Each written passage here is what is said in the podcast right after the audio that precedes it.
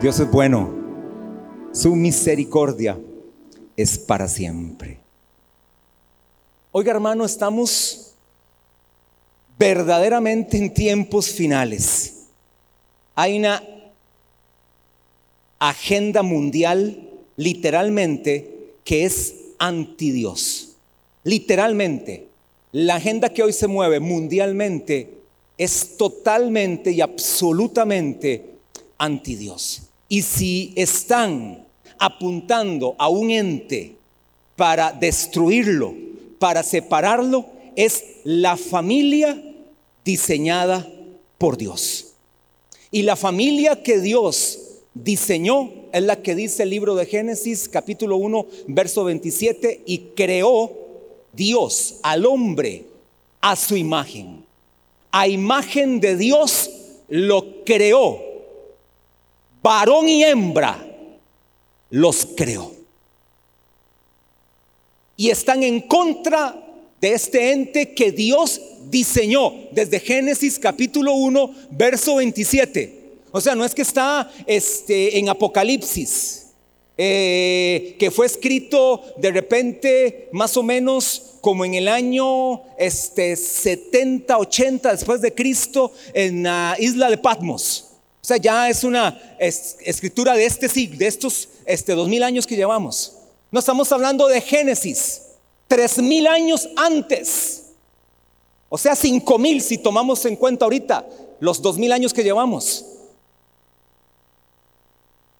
Y dice que Dios formó al hombre y de la costilla del hombre sacó una mujer y la hizo ayuda idónea para estar al lado de él, no encima, no abajo, sino al lado de. Y estamos viendo donde la agenda mundial, ni se diga, hoy en Estados Unidos hay una conmoción porque muchos estados, gracias a Dios, no apoyaron el aborto. Desde la este, parte ya, este, como decir aquí, la Cámara de Diputados o ya la gente de, de esos puestos. Más de 21 estados rechazaron el derecho al aborto legal, entre comillas legal. La agenda se está moviendo a nivel mundial, de manera tal que esos son pequeños asomos de que estamos en tiempos finales. Yo le dije a usted que definitivamente cuando la iglesia sea trasladada, saldrá la NASA diciendo y todos los este, promotores de ovnis y todo esto, que se desaparecieron y fueron trasladados a otros planetas por objetos no identificados. Hoy están apareciendo más planetas para poder justificar su ateísmo.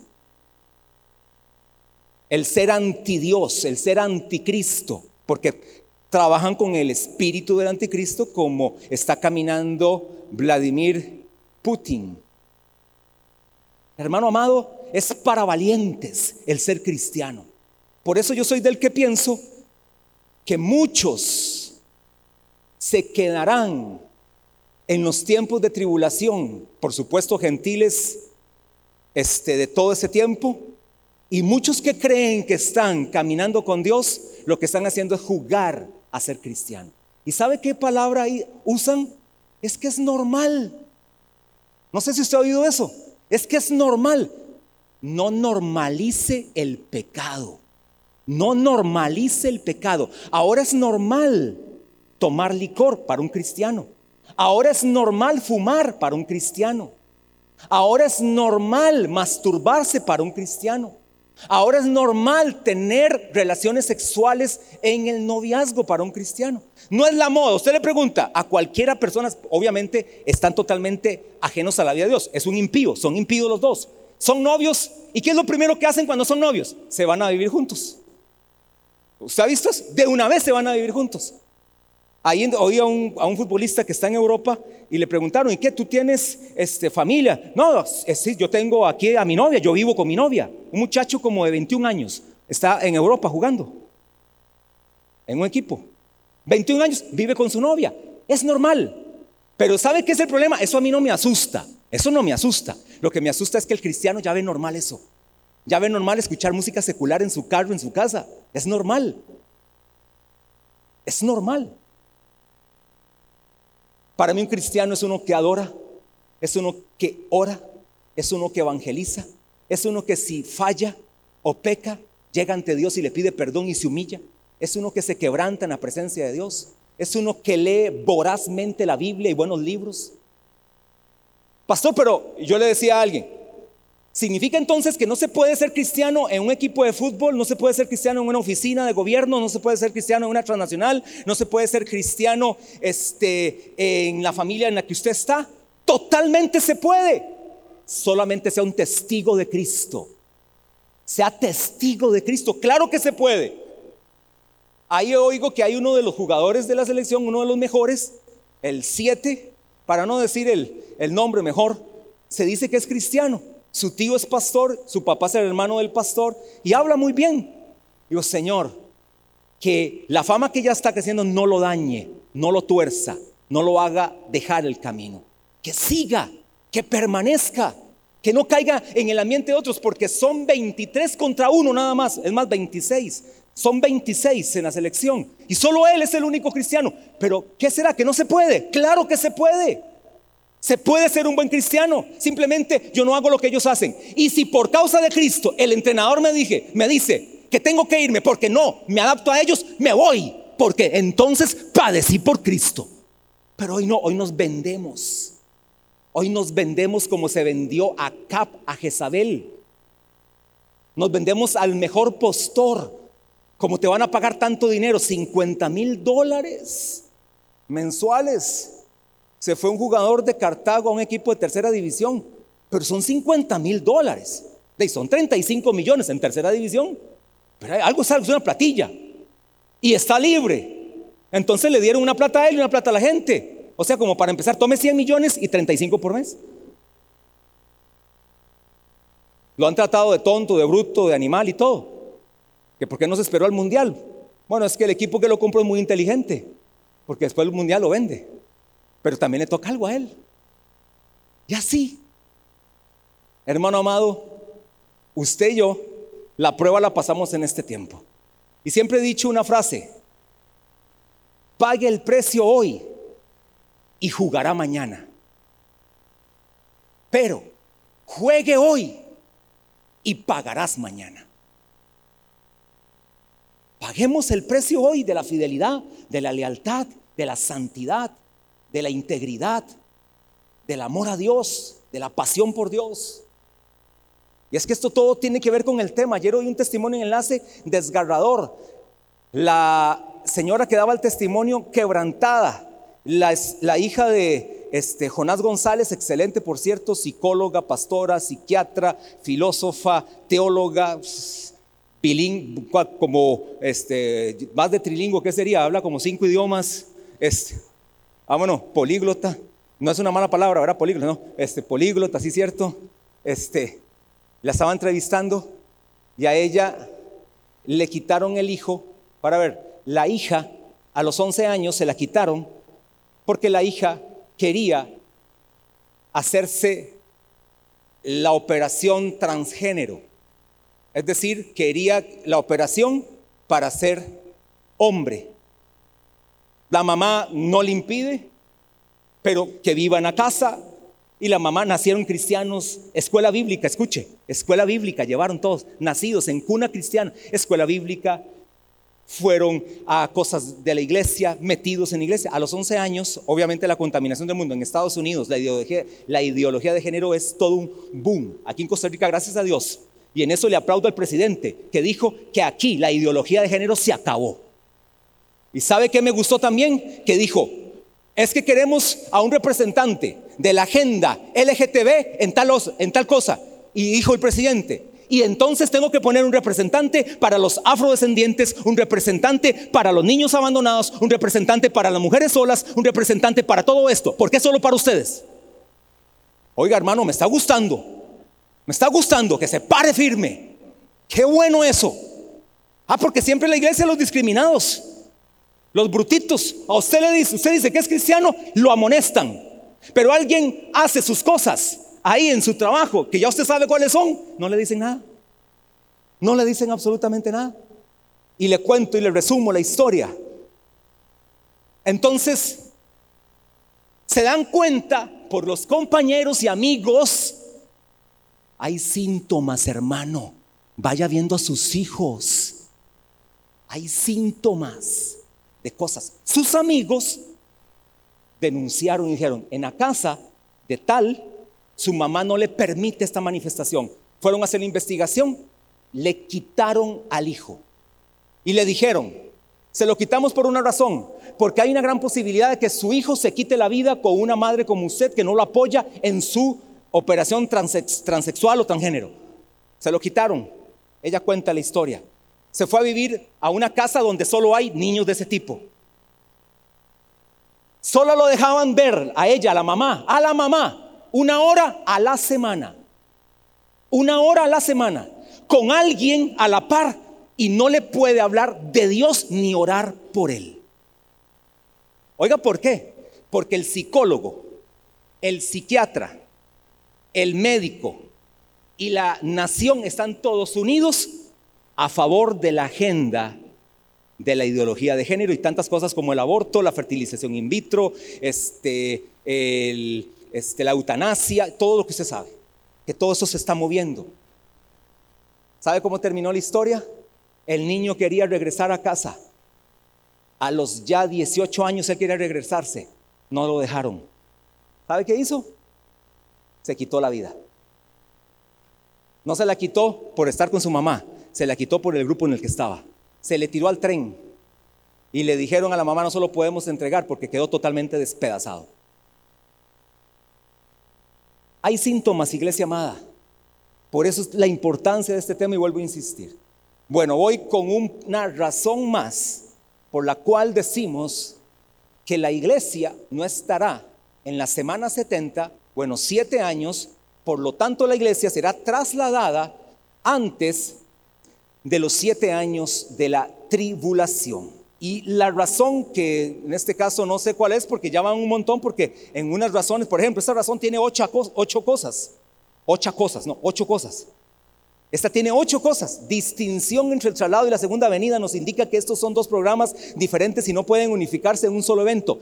Cuando se unifican en un solo evento, porque eso es lo que muchos hacen, por una interpretación alegórica o por una interpretación amilenial o una interpretación postmilenial, entonces lo ubican tanto el arrebatamiento como la segunda venida, lo unifican, lo hacen un solo evento, por lo tanto, no hay tal este, controversia y entonces no hay para pensar que la iglesia va a pasar siete años de tribulación. ¿Por qué? Porque no hay ninguno de estos eventos, sino que dicen que lo que estamos viviendo actualmente desde el año cero a la fecha son constantes tribulaciones.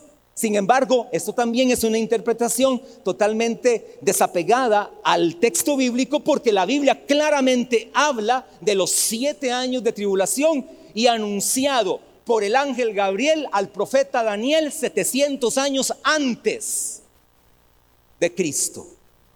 Y hablaríamos de casi tres mil años antes de que vaya a suceder, que no sabemos, porque la doctrina de la inminencia que significa que el Señor viene en cualquier momento, lo ratifica. Jesús habló de los tiempos de tribulación en Mateo 24 y 25. El apóstol habla de los tiempos de, el apóstol Pablo habla de los tiempos de tribulación en Primera de Tesalonicenses y en Segunda de Tesalonicenses. El apóstol Pedro habla de los tiempos finales en Segunda de Pedro capítulo 3 y por supuesto el apóstol Juan, todo Apocalipsis y si nos vamos al Antiguo Testamento, el profeta Isaías el profeta Daniel y el profeta Ezequiel y el profeta Zacarías.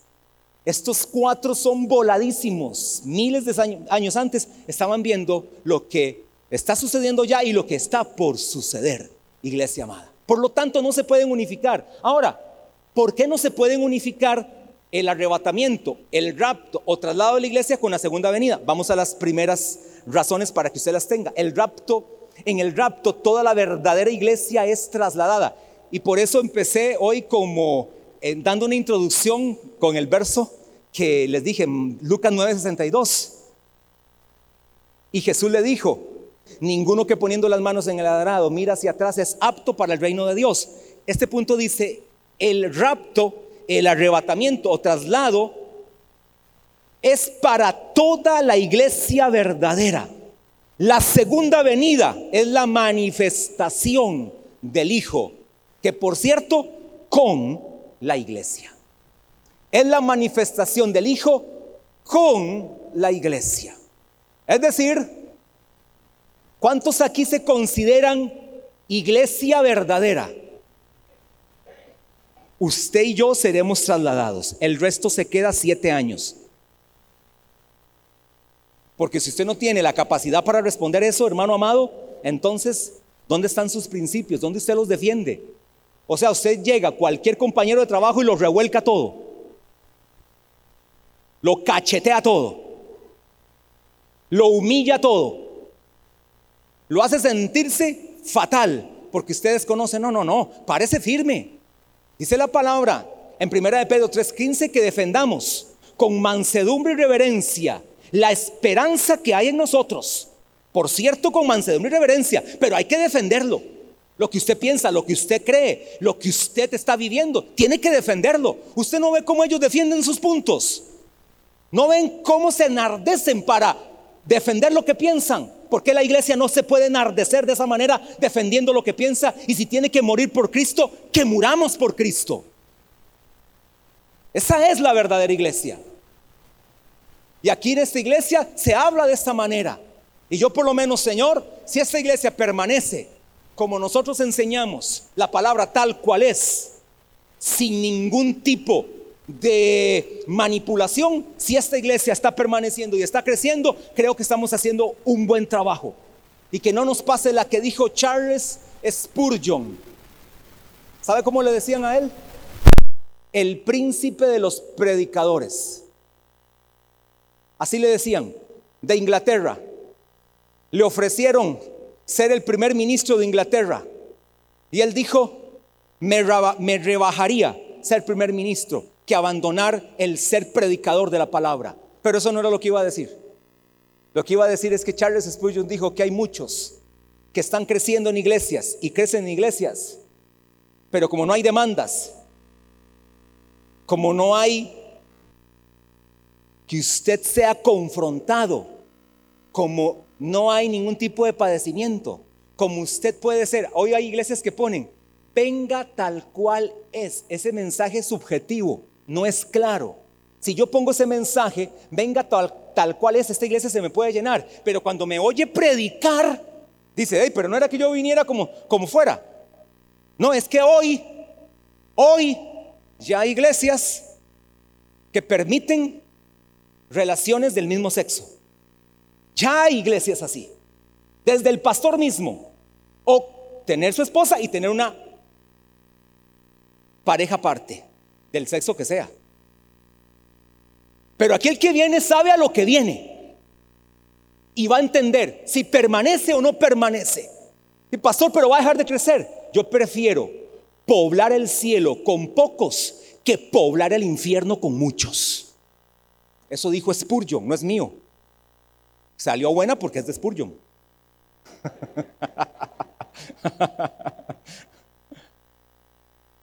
Así que iglesia, usted y yo tenemos que guardar nuestra salvación. Hay un texto que dice que alguno ya lo pensó. Yo creo que algunos de los que son aquí más este, este, como que piensan mal las cosas que uno dice. Por ejemplo, Steven Calderón, solo Steven Calderón me hizo una pregunta buenísima. Yo decía, nadie me la va a hacer, me la hizo Steven. La vez pasada, nadie me la hace, me la hizo Byron, este, el Byron Martín. Steven me preguntó, pastor, ¿y cuál es la demostración suya de que es el Espíritu Santo el que impide? Ayer le mandé, le amplié un poquito el día que me dijo, pero ayer, o para que nada más que me adelanté, le dije nueve razones por las cuales es el Espíritu el que impide. Pero es que este, se fue un poquito más allá. Hermano amado, es que usted no solo escuche, escriba y ponga y dígame, no, no, no, también usted refúteme. Usted también aquí puede decir, no, esto no está bien. Si yo lo pienso así bien, y usted puede pensar diferente. Si usted cree que lo que yo pienso está bien, tranquilo. Yo voy a tratar de ir siempre al texto de la palabra de Dios, siempre, siempre, siempre bien claro. Y no sé qué iba a decir que me distraje diciendo el ejemplo de Steven, pero voy con lo segundo. Número dos, el arrebatamiento, el rapto, el traslado de la verdadera iglesia es llevada al aire, o la verdadera iglesia es llevada al aire. En la segunda venida, Él regresa a la tierra y pone sus pies sobre la tierra. Hermano amado, el anticristo, el falso profeta y la bestia temblarán cuando Cristo ponga sus pies sobre la tierra. No van a hallar dónde meterse cuando Jesús regrese. En la segunda venida Jesús regresa con su iglesia a la tierra. En el arrebatamiento es diferente.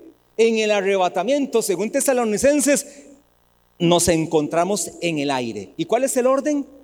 Los muertos resucitarán primero. Y luego los que están vivos, o sea que usted, nosotros los que estamos vivos, y es este tiempo, yo veré a mi papá y mi mamá donde van para arriba ahí resucitando porque les toca primero, ¿verdad? Este, aquí está Roy, Roy, está Roy Flores por aquí, ¿no está? Siempre que pregunto por ahí nunca está. no me falló esta vez. Bueno, el papá de Don Roy falleció esta semana. Va, lo va a ver subiendo al cielo. La pastora verá a su mamá y a su hermano resucitando. Bueno, no sé si los veremos, ya eso es especulación, pero les toca primero. Les toca primero. Resucitan y luego nosotros los que hayamos, hayamos quedado nos encontraremos en el aire con el Señor. Y eso será glorioso. Número tres. Número tres. En el arrebatamiento, rapto, traslado, Cristo viene a reclamar una esposa. Y por eso, ¿qué va a suceder en los siete años? Si viene a reclamar una esposa, ¿qué sucederá en los siete años en el cielo mientras los gentiles e Israel estén aquí en la tierra? Las bodas del Cordero. Ahora, dame un verso de las bodas del Cordero que reafirmen eso. Gerardo, eso está, está fuerte, ya lo tengo, pero solo encontré como dos o tres. Eso está buenísimo, sin embargo, ya estoy preparado para todo eso. Algunas tal vez no podré responderlas. Pero mientras la iglesia está siendo desposada, el mundo entero está siendo juzgado aquí en la tierra. Así que eso es una gran diferencia por lo cual la iglesia no será juzgada aquí en la tierra para condenación, que sí va a ser los que estén aquí en la tierra. La iglesia será juzgada, sí también, allá en el cielo, pero para recompensas ganadas o perdidas. Qué maravilloso. Es decir, hermano, que lo que usted hace aquí en la tierra tiene valor. Lo bueno que usted hace aquí en la tierra tiene recompensa. Y lo malo que usted hace aquí en la tierra también tiene recompensa. Primera de, segunda de Corintios capítulo 5 verso 10. Porque es necesario que todos nosotros comparezcamos ante el tribunal de Cristo para que cada uno reciba según lo que haya hecho mientras estaba en el cuerpo, sea bueno o sea malo. Y se complementa con aquel verso que dice que algunos se edificaron en oro, en plata y en piedras preciosas. Pasaron por el fuego y su obra no se consumió. Pero otros se edificaron en heno, en paja y en hojarasca. Pasaron por el fuego y su obra se quemó. Todos salvos, así como por fuego. Pero al que se quemó la obra, recompensa perdida. Al que permaneció su obra, recompensa ganada. Y eso será en ese tiempo. Número 5. Cuatro, el rapto da inicio a la tribulación, pero usted y yo no estaremos, aleluya. La segunda venida está precedida por una multitud de señales, hermanos. ¿Qué cantidad de señales van a haber? Sellos, trompetas y copas. Batalla de Armagedón. Sistema babilónico. La gran ramera. Sistema político y jezabélico que se moverá en esos siete años. ¿Cuántos morirán por causa de Cristo? ¿Cuántos morirán sin Cristo? Luchas habrá en ese tiempo, cual nunca las ha visto. Algunos desearán morir en ese tiempo de tanta prueba. Y dice la Biblia que la muerte se alejará de ellos. Es decir, querrán hasta morir, pero no viene la muerte. Porque tuvieron tiempo para tener la vida y vida en abundancia, pero lo rechazaron al Señor Jesús sean gentiles o judíos, lo rechazaron antes de que esos siete años empezaran. En la segunda venida, Él regresa a la tierra. Bueno, eso ya está claro, lo dije. y en este punto se da inicio al reino milenario. El rapto da inicio a los siete años de tribulación, la segunda venida da inicio a mil años del reino o el reino milenial. Número cinco, el rapto es inminente, es decir, en cualquier momento. El rapto es inminente. Por eso usted y yo no sabemos cuándo el Señor vendrá. Podemos decir que pareciera que hay señales, pareciera que hay eventos, pareciera que se están dando cosas, pero no sabemos el momento en el que el Señor vendrá. Por eso cuando decimos que el rapto es inminente es que la venida o el traslado o el arrebatamiento o el rapto es en cualquier momento. La segunda venida, número 5, la segunda venida está precedida por una multitud de señales que ya les dije más o menos cuáles son, que las vamos a ampliar después. Número 6, en el arrebatamiento, rapto, traslado, los creyentes serán juzgados. Y aquí si quiere le agrega con base a sus obras, buenas o malas, para recompensas, no para juicio, no para vida eterna, no para condenación, porque ya tienen la vida eterna. En la segunda venida, los gentiles e Israel serán juzgados. ¿Con base a qué? Si aceptan a Cristo o lo rechazan. Aunque para el pueblo de Israel hay una promesa maravillosa. Y yo me alegro por la nación de Israel porque fue la nación que Dios escogió. Pastor, pero el Señor, ¿por qué es tan discriminatorio? ¿Por qué escogió su nación? Y a usted y a mí, ¿qué nos importa? ¿De quién es usted para decirle al alfarero, ¿por qué me haces? ¿Usted ha visto una vasija? Diciéndole, no, no me haga las orejitas tan feas, o no me haga tanto cuello, o no me haga esa, semejante bola. ¿Usted ha visto a una vasija hablándole al alfarero? ¿Verdad que no? Y por cierto, esa es una analogía bíblica. A Esaú deseché, a Jacob amé. ¿Usted qué le puede decir a Dios? ¿Yo qué le puedo decir a Dios? A Dios. A Jacob amé y a Esaú deseché. Y aquí hago un paréntesis. A Esaú deseché, pero nota, nota, Esaú desechó primero a Dios. Él vendió su primogenitura. Él la entregó a alguien que no era nada tonto, Jacob. Así que hermano amado, eso fue simplemente soberanía de Dios.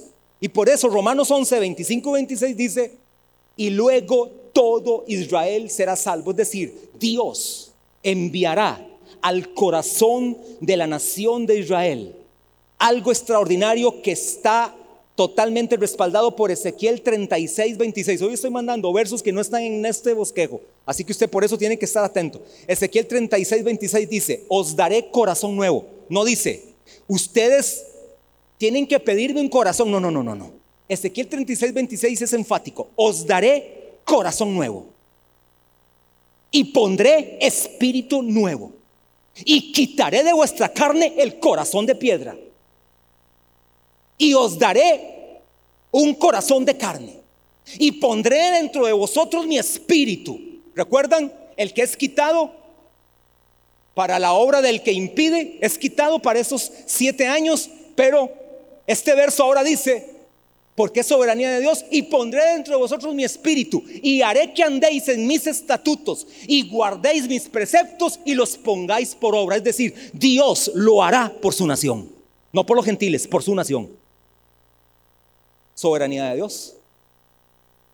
Por eso el apóstol Pablo en Romanos, no sé si usted siente ese espíritu cuando lee el libro de Romanos, el apóstol Pablo se aflige por su pueblo. Él es un judío, 100% judío de la tribu de Benjamín, de la primer tribu que tuvo un rey, Saúl. De ahí era el apóstol Pablo, circuncidado al octavo día, educado a los pies de Gamaliel, el mejor doctor de la ley en el momento, experto, erudito bíblico, hebreo, griego, arameo, egipcio, rom, todos los idiomas hablaba. Con ese se educó el apóstol Pablo. Era un celoso del, pueblo de Israel, tan celoso era que encarcelaba a cristianos, porque decían ser una secta para él, eran falsos y encarcelaba a cristianos. Ese era el apóstol Pablo. Y él se aflige en el libro de Romanos. Y en el capítulo 11 de Romanos, él, yo siento las lágrimas del apóstol Pablo hablándole a Roma, porque ahí están los judíos más fuertes más este, recalcitrantes de la nación en Roma, Él les habla y les dice, ustedes son las ramas naturales. Ustedes son los que están pegados al olivo. Y por cuanto lo han rechazado, ahora a mí me enviaron a predicarle a los gentiles. Y lo que Dios está haciendo es injertar en el tronco a los gentiles que sí le aceptan. Pero Dios promete a Israel una conversión nacional en los tiempos de la tribulación. Eso es glorioso y es soberanía de Dios. Siete, en el arrebatamiento, en el rapto, traslación, la creación queda inalterable. Es decir, no va a pasar nada. Sigue todo. Normal. Solamente que hermanos, van a ver una de accidentes que no es jugando. Si no, pregúntele a los Simpson ahí en el video, viera qué bueno está. Ahí lo puede ver. Ahora ah, hicieron uno nuevo ya. O sea, lo actualizaron, le hicieron versión actualizada, como una Reina Valera actualizada, algo así. ¿Verdad? Ya, en serio, y está más bueno. Y es de ellos mismos. Pero, ¿se imagina si usted va en ese avión, usted va rumbo, no sé, rumbo a Qatar? Aleluya. Señor. Cristian, usted rumbo a Qatar con su esposa a ver el mundial. Pero es el arrebatamiento de la iglesia. ¿Sabe qué sucede? Y el piloto es cristiano verdadero. El piloto desaparece y ustedes dos. El resto sigue ahí. Ahora, ¿quién aterriza ese avión? Sí se puede hacer por controles y todo lo pueden hacer, pero no es tan seguro. Yo no sé qué pensarán los que van en el avión, tal vez van 300. Tal vez son, sí, porque es un viaje de nueve horas y es un avión de 300, de esos que son de, seis, de filas, de dos pisos. Y tal vez van 300 y quedaron 200 y 100 desaparecidos. Pero ¿qué pasó aquí? Dicen todos. Y se van a ver a la cabina, no hay piloto ni copiloto. Las aeromosas también todas se fueron. Milagro, cristianas aeromosas, pero eran de milagro. Ve hermanito, se estrellan ¿Se imagina ese bus también que va como el de Sabana Cementerio, va 90 en un bus de 50? Y el chofer cristiano, ¿cómo quedan todos? Contra el Estadio Nacional pegan todos. O en el carro, o en el taxi, se va. no, usted, no le va a pasar eso a otro. El taxista cristiano y van los tres al que le hace el viaje y se desaparece el taxista. Eso va a suceder. En el arrebatamiento la tierra queda, o la creación queda inalterable. En la segunda venida envuelve el cambio de la creación. Gran parte de la creación será destruida. Ahí se lo hablaré en los sellos, trompetas y copas, que tiene que ver con los juicios. Gran parte de la creación será destruida. Número 8.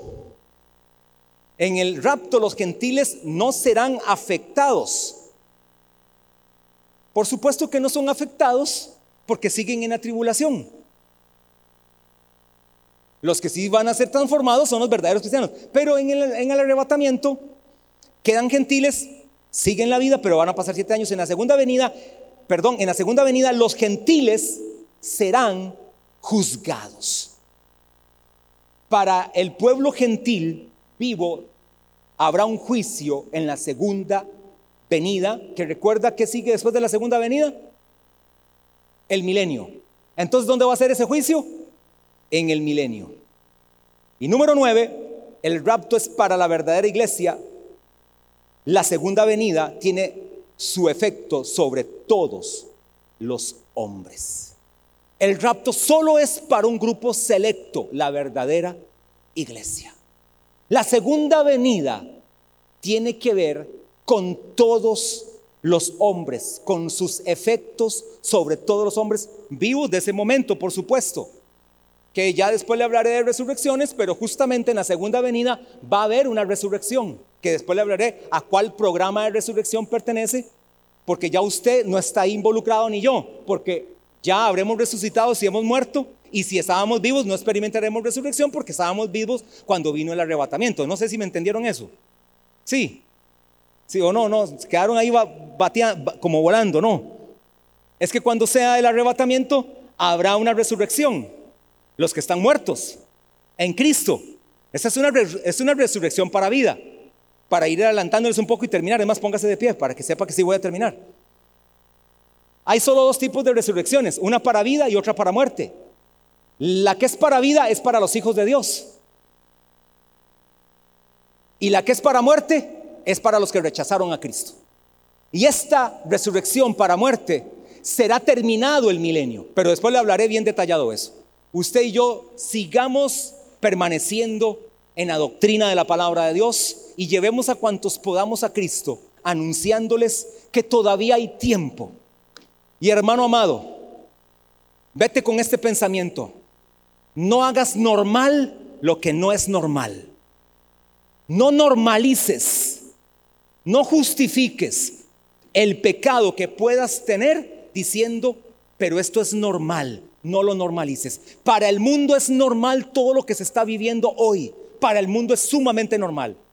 Y tan es así que nos lo están metiendo de una manera tan fuerte a los niños a través de las escuelas terriblemente, tristemente. En las universidades ni se diga, pero usted puede ser un verdadero cristiano en todos esos ambientes. Porque si José pudo, Daniel pudo, porque usted y yo no podemos. ¿Sí o no? Usted puede ser un verdadero cristiano donde quiera que está. Raquel estudia en la Universidad Latina, tiene un grupo donde solo ella es cristiana, se reúne como con siete, ella se mantiene cristiano. Ustedes aquí, ¿cuántos? Ustedes son estudiantes de universidad, ¿verdad? ¿Cuántos aquí son estudiantes de universidad? Pregunta. Ahora a ustedes, levanten la mano, estudiantes de universidad. Porque, me refiero a universidad porque en la universidad está corrupto el asunto. Se tienen que salir de la universidad porque no pueden ser cristianos ahí. Bajen la mano, si es cierto. ¿Verdad que no? Si se puede ser cristiano ahí donde usted está y mantener su testimonio y no caer mal, no ser un bicho raro, ser normal, normal en su vida cristiana, pero no hacerse a ellos, que se conviertan ellos a ti, pero tú no te conviertas a ellos. Amén. Padre, gracias te damos por tu Espíritu Santo que está en nosotros de forma residente. Aquí, Señor, sabemos que Él vive. Gracias, Padre, porque nos has dado la promesa y lo dijiste. Les conviene que yo me vaya. Porque si no me fuese, el consolador no vendría a vosotros. Gracias, Señor, por darnos otro consolador, uno de tu misma especie que está con nosotros. Hoy podemos decir que prevalecemos en este mundo porque tu Espíritu Santo estás en nosotros, con nosotros, a favor de nosotros. Queremos vivir la vida, la vida que demanda tu palabra. No vamos a normalizar lo que el mundo llama malo. No vamos a llamar a lo malo bueno ni a lo bueno malo. Vamos a vivir, Señor, la vida de más alto nivel. Una vida, Señor, donde hemos puesto nuestras manos en el arado y no miraremos atrás. Una vida de los que no somos de los que retroceden para perdición, sino de los que tienen fe para preservación del alma. Señor, declaro en esta iglesia familias llenas del poder del Espíritu Santo. Familias guardadas. Si estás con tu familia, para terminar, si aquí estás en familia, si viniste esposo y esposa, o mamá, papá e hijos, pueden unirse un momentito. Quiero bendecir las familias. Y si viniste solo, tranquilo tu familia va a venir a Cristo. Tranquila, tu familia va a venir a Cristo. Esposo, esposa, hijos que están acá, matrimonios que están acá, pueden ahí tomarse de la mano o abrazarse. Ustedes son luz en medio de las tinieblas. Ustedes son la sal de la tierra, el sabor que le da esa tierra, la preservación se la dan ustedes familias familias cristianas de Maná, ustedes son un testimonio, ustedes son señales proféticas, ustedes son presagios proféticos para esta generación, para este tiempo. Ustedes son la causa de que el Señor todavía retarda su venida para que muchos se arrepientan. Familias aquí amadas, esposo, esposa, papá, mamá e hijos, declaro que tus hijos regresarán a casa, tus hijos regresarán al Evangelio, tus hijos regresarán a Cristo. Declaro que tus hijos salen de la rebeldía, de la desobediencia, del ateísmo, de la inmoralidad, del intelectualismo, de la hechicería, de la brujería, de la masonería, de todo progresismo, de todo modernismo, Padre, que es desenfrenado, salen esos hijos y regresan a casa,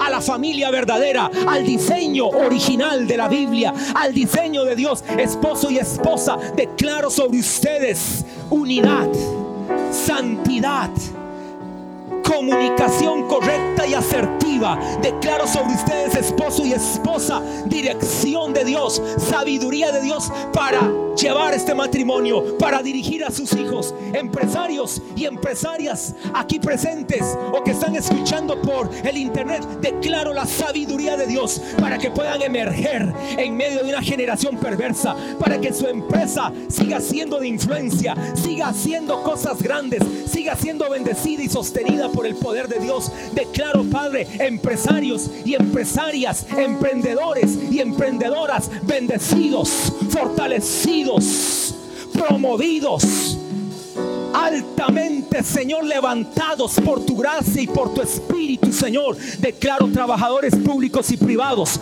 en medio de la empresa donde, Señor, hay persecución, donde quieren venir a perseguirles, donde quieren venir a molestarles, donde quieren venir a pisotearles. Declaro a estos empleados públicos y privados que se levantan en santidad, propositivamente, inteligentemente, sabiamente. Y declaro que como Daniel se serán llenos de un espíritu superior. Declaro a estos colaboradores públicos y privados un espíritu superior para descifrar enigmas, para traer ideas, para traer proyectos, para plantear estrategias de ventas, para hacer prosperar a la empresa donde trabajan, para ser Señor luz en medio de tinieblas y que nadie venga a interferir lo que ellos hacen. Declaro sobre ellos la sabiduría del cielo, la unción de Dios, el poder de Dios. Declaro niños en las escuelas públicas y privadas.